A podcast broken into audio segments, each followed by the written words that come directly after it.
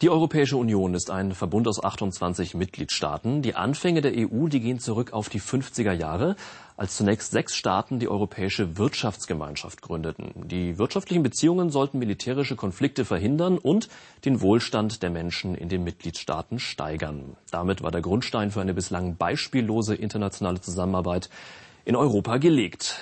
Jetzt, knapp 60 Jahre später, hat sich die Stimmung allerdings gewandelt.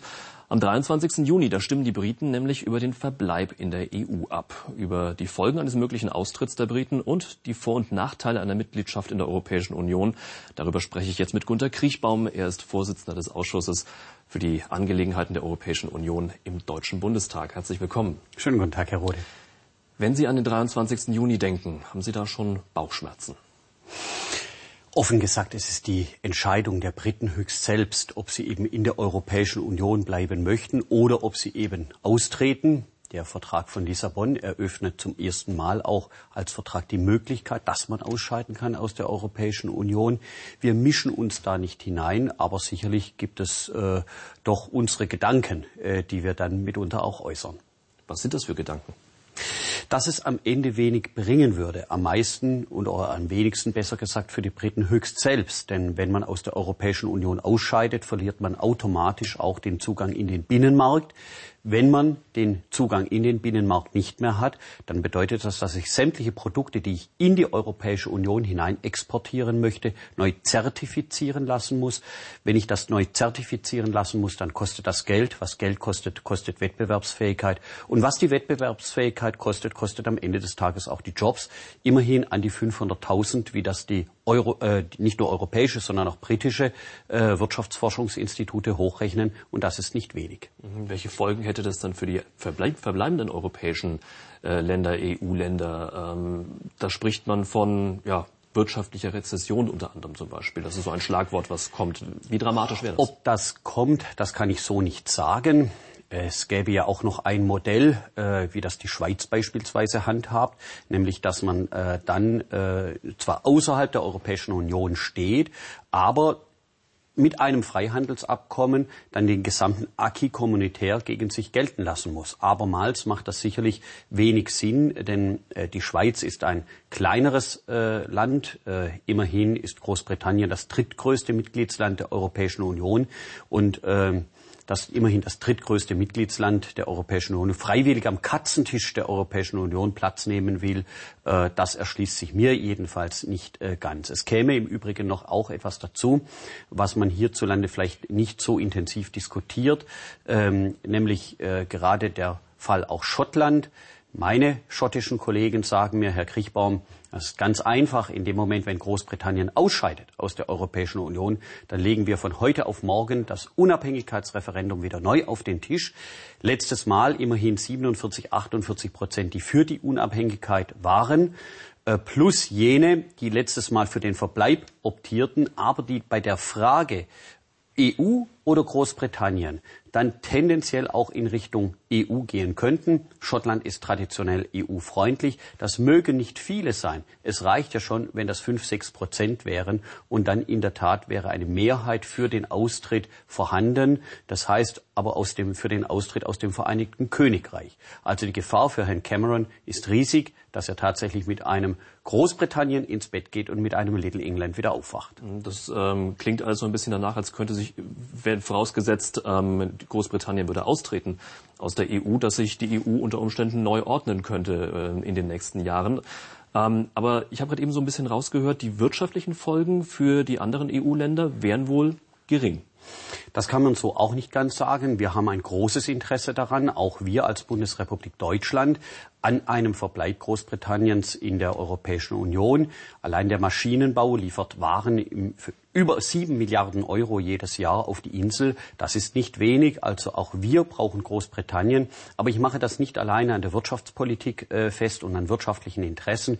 Wir brauchen Großbritannien auch aus den Gründen der Außenpolitik, der Sicherheitspolitik, der Verteidigungspolitik. Wir haben viele gemeinsame Interessen auch natürlich gerade im Bereich der Stabilität der Europäischen Union, was auch mehr Wettbewerbsfähigkeit der Europäischen Union angeht. Hier teilen wir dieselben Standpunkte. Mm, ein Thema vielleicht aus dem Leben gegriffen, ähm, wäre der Kurztrip nach London spontan übers Wochenende gar nicht mehr so einfach möglich, weil man vielleicht dann künftig ein Visum bräuchte? Äh, so weit würde ich jetzt zwar nicht äh, gehen wollen, das wäre äh, sicherlich äh, doch die Uhr sehr, sehr weit äh, zurückgedreht. Daran könnten wir kein Interesse haben. Aber Fakt ist eben auch, Großbritannien ist nicht Mitglied des Schengen-Raums, nie geworden, aus äh, Gründen, die Großbritannien für sich äh, weiß. Aber ähm, ein Visum und Visumpflicht, soweit wird es nicht kommen. Wo sehen Sie die Gründe für diese Skepsis, ähm, vor allem in Großbritannien gegenüber der Europäischen Union? Äh, die war so gesehen eigentlich schon immer vorhanden. Äh, selbst als 1946 Churchill in seiner berühmten Züricher Rede von den Vereinigten Staaten von Europa sprach, meinte er die Vereinigten Staaten von Europa, aber ohne die Beteiligung Großbritanniens. Vielmehr sollte Frankreich den Job übernehmen, Deutschland unterzuhaken, damit Deutschland hier nicht mehr auf dumme Ideen kommt. Aber äh, Großbritannien sah die Europäische Union auch später eher als Wirtschaftsraum, eher als eine Freihandelszone. Man hatte sich schon sehr schwer getan, allein mit dem Wechsel von der Europäischen Gemeinschaft zur Europäischen Union, denn damit war ja auch ein Bekenntnis verbunden, politischer zu werden, die Integration zu vertiefen und weiter voranzutreiben.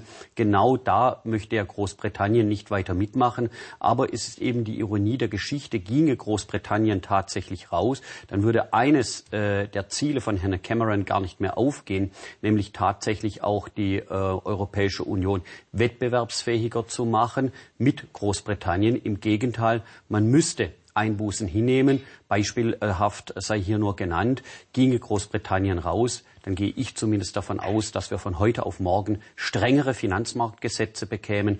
Äh, denn hier hat sich Großbritannien immer widersetzt, gerade zum Schutz der Londoner City. Deswegen hat es sich mir auch nie erschlossen, warum ausgerechnet der frühere Bürgermeister Boris Johnson, der ja die Londoner City eigentlich als Bürgermeister schützen müsste, sich auf die Seite derer geschlagen hat, die hier dafür propagieren, äh, die EU zu verlassen. Dabei haben es die Briten doch eigentlich gar nicht so schlecht getroffen, aber ein ganz gutes Standing, gerade auch angesichts des Britenrabatts. Äh, Großbritannien profitiert auf vielerlei Art und Weise von der Europäischen Union, wie wir insgesamt alle.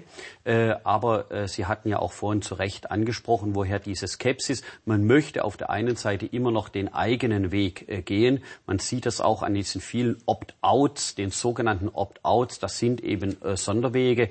Das sollten wir aber auch nicht weitergehen, denn die Europäische Union ist keine Multiple-Choice-Veranstaltung mit einer Rosinenpickerei, wo jeder sich das herauspickt, was er will, sondern es gilt tatsächlich, äh, dass wir nur gemeinsam stark sind und auch gemeinsam vorangehen müssen, gerade in einem Zeitalter der Globalisierung. Und da gilt auch für mich das alte indianische Sprichwort, wer schnell sein will, der gehe alleine, aber wer weit gehen möchte, der gehe zusammen. Jetzt haben Sie ja gerade eben schon Boris Johnson angesprochen, den früheren Londoner Bürgermeister. Der warnt ja vor allem vor Ausländern, also vor einer drohenden Überfremdung Großbritanniens. Wie sehen Sie diese Worte, diese Meinung?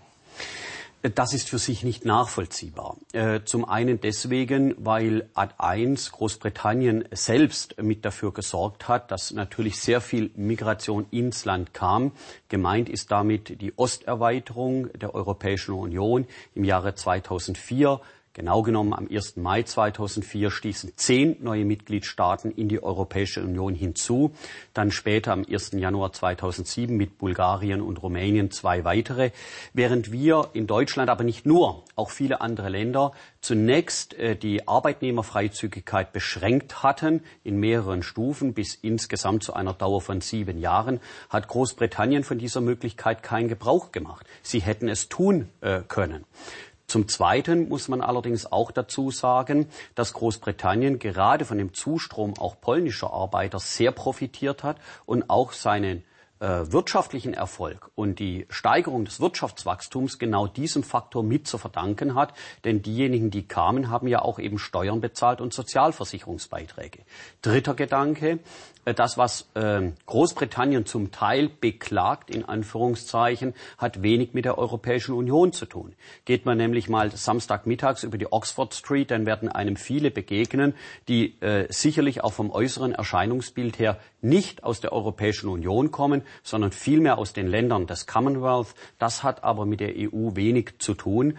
Aber äh, vielfach ist es eben auch so, dass diese Menschen äh, zwar de jure äh, Briten sind, aber de facto ähm, äh, eben Migranten. Das sorgt in dieser Gemengelage äh, dann auch bei vielen Bürgern äh, für dieses äh, Empfinden. Äh, allerdings noch einmal auch kaum nachvollziehbar, weil wir haben ja auch gesehen bei den Wahlergebnissen von UKIP, dass UKIP gerade in den Städten wo es einen hohen Migrationsanteil gibt, eher schwach waren, hingegen im ländlichen Raum, wo es so gut wie keine Migration gibt, äh, dann entsprechend stark. Jetzt gibt es ja gerade in Polen, in Ungarn und in Frankreich ähm, starke antieuropäische Strömungen, teilweise verbunden auch mit nationalistischen Tendenzen. Ähm, woher kommt das? Warum kippt diese Stimmung gerade so? Warum schlägt die so massiv um?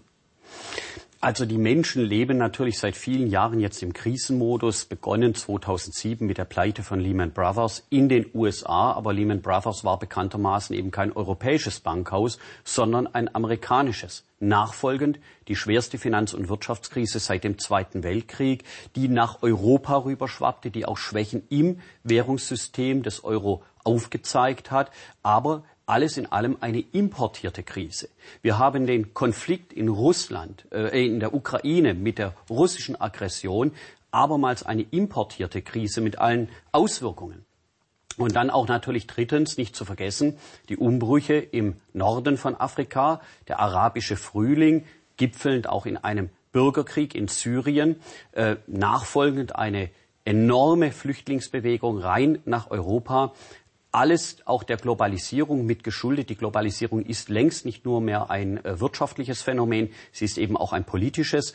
Und das verunsichert die Menschen. Deswegen suchen sie mehr und mehr die Orientierung in den Nationalstaaten. Da ist etwas abgegrenzt, das gibt eine gewisse Heimeligkeit. Und es sind just auch jene Parteien, die Sie angesprochen haben, die sich das ein Stück weit zunutze machen und aus der Verunsicherung der Menschen Kapital äh, zu schlagen versuchen und das natürlich zum Teil ja auch schaffen. Allerdings haben genau diese Parteien keinerlei Lösungen zu bieten, äh, schon gar nicht die äh, Antworten auf die Herausforderungen, die auf uns warten. Was halten Sie dem dann also entgegen? Warum sollte die EU in ihrer jetzigen Form weiter bestehen und wie bringt man die Menschen dazu, dass sie sich wieder mehr öffnen?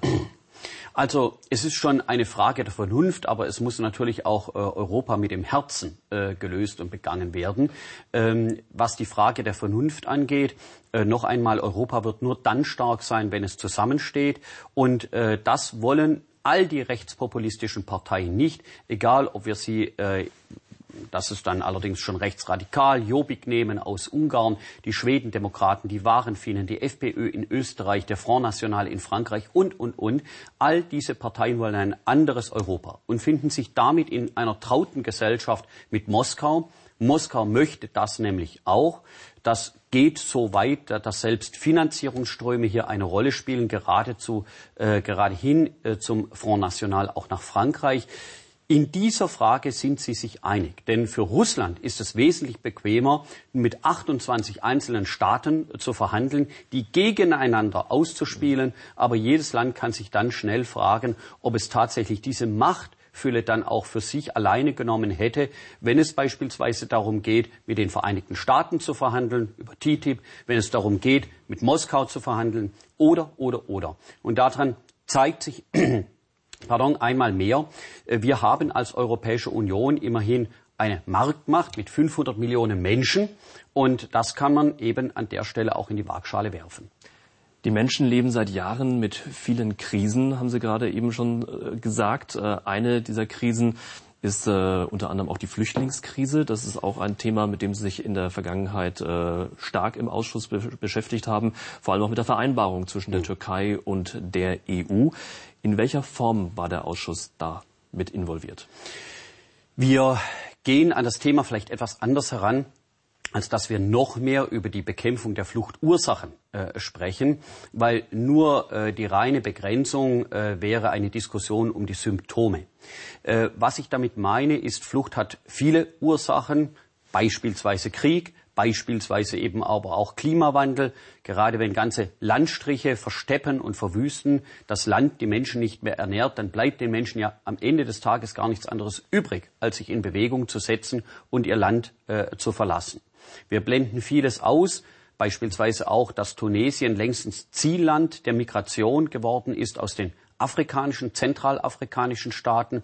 Das heißt, hier sind wir gefordert, auch als Europäer, Bleibeperspektiven zu schaffen, uns stärker auf dem afrikanischen Kontinent zu investieren, auch wirtschaftlich gesehen, durch Unternehmen. Das kann man auch mit der Schaffung notwendiger Rahmenbedingungen entsprechend untermauern und äh, auch ermuntern und ermutigen. All das bleibt für uns auch äh, zu tun. Schaffen wir es nicht, dann würden wir in der Tat gegenwärtig nur die Spitze des Eisberges erleben. Das heißt, Bleibeperspektiven schaffen, wirtschaftliche Perspektiven schaffen, Arbeit schaffen, äh, auch gerade in Nordafrika. Das sind die Herausforderungen, die auf uns warten. Und für diese Herausforderungen wären im Übrigen alle Länder viel zu klein und seien sie auch noch so groß, die Bundesrepublik Deutschland inklusive. Mhm, aber kann dieses Abkommen, nochmal darauf zurückzukommen, dieses Abkommen zwischen der EU und der Türkei ähm, dafür sorgen oder der EU die Möglichkeit geben, Menschenrechte und Meinungsfreiheit in der Türkei äh, mehr zu stärken oder hat sie vielleicht sogar, ist vielleicht eher das Gegenteil der Fall, hat sie weniger Spielraum, ähm, weil sie in gewisser Weise von Ankara abhängig ist? Gut, bei letzterem angefangen. Wir schnitzen uns die Lenker und Staatsführer nicht äh, zurecht. Ähm, das gilt weltweit so. Da muss man in der Euro Europa- und Außenpolitik immer mit dem Vorlieb nehmen, was dann eben auch die jeweilige Situation hergibt. Ähm, äh, Fakt ist aber, dass wir mit der Türkei alleine es aber auch nur schaffen können, die Flüchtlingsströme gegenwärtig zu begrenzen. Das ist ja jetzt auch schon der Fall. Die Flüchtlingszahlen sind rapide äh, gesunken, vor allem auch durch diesen Austauschmechanismus, diesen eins zu eins Mechanismus, will heißen, dass die Türkei einen irregulären, nach Griechenland gelangten Flüchtling zurücknimmt, aber wir dafür jemanden dann auch von der Türkei abnehmen, der eben registriert ist und alle äh, Voraussetzungen dann auch erfüllt. Das machen wir vor allem deshalb, um der Schlepper- und der Schleuserkriminalität zu begegnen, um da die Anreize zu nehmen, einem Schlepper fünf, sechs, acht, zehntausend Euro in die Hand zu drücken und äh, damit äh, zu glauben, nach Europa zu kommen. Deswegen hier reden wir auch über die Bekämpfung organisierter Kriminalität und dafür brauchen wir auch die Türkei. Bei, dem, äh, bei der anderen Komponente, was wir auch der Türkei geben, die drei plus drei Milliarden, sage ich an dieser Stelle sofort überweisen. Die Ausgaben der Türkei sind heute schon höher. Wir dürfen nicht vergessen, wir haben eine Million Flüchtlinge, die Türkei mit 70 Millionen Einwohnern, über drei Millionen Flüchtlinge mittlerweile. Es geht darum, nämlich mit diesem Geld auch die Infrastruktur zu schaffen, Bildungsinfrastruktur zu schaffen. Es wäre nichts gefährlicher, als eine Lost Generation letztlich heranzubilden, eine bildungsfreie, eine bildungsferne äh, Generation.